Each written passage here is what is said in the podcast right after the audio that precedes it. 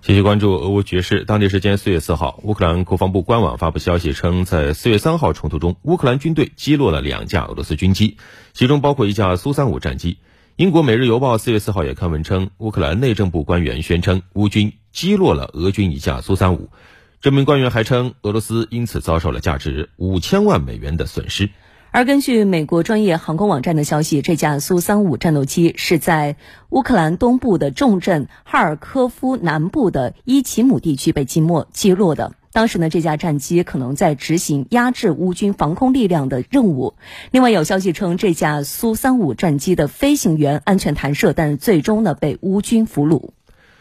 苏三五战机是苏两七的最新改进型，装备了矢量发动机、雪豹 E 无源相控阵雷达和红外搜索和跟踪系统等等，也升级了飞机的隐形性能，能够携带超远程空对空导弹，用于打击敌方的预警机、大型运输机等高价值目标。目前相关报道还称，通过研判现场照片，军事专家发现了有携带疑似 Kh 三幺反辐射导弹的残骸，意味着这架苏五苏三五战机当时可能正在执行防空压制任务。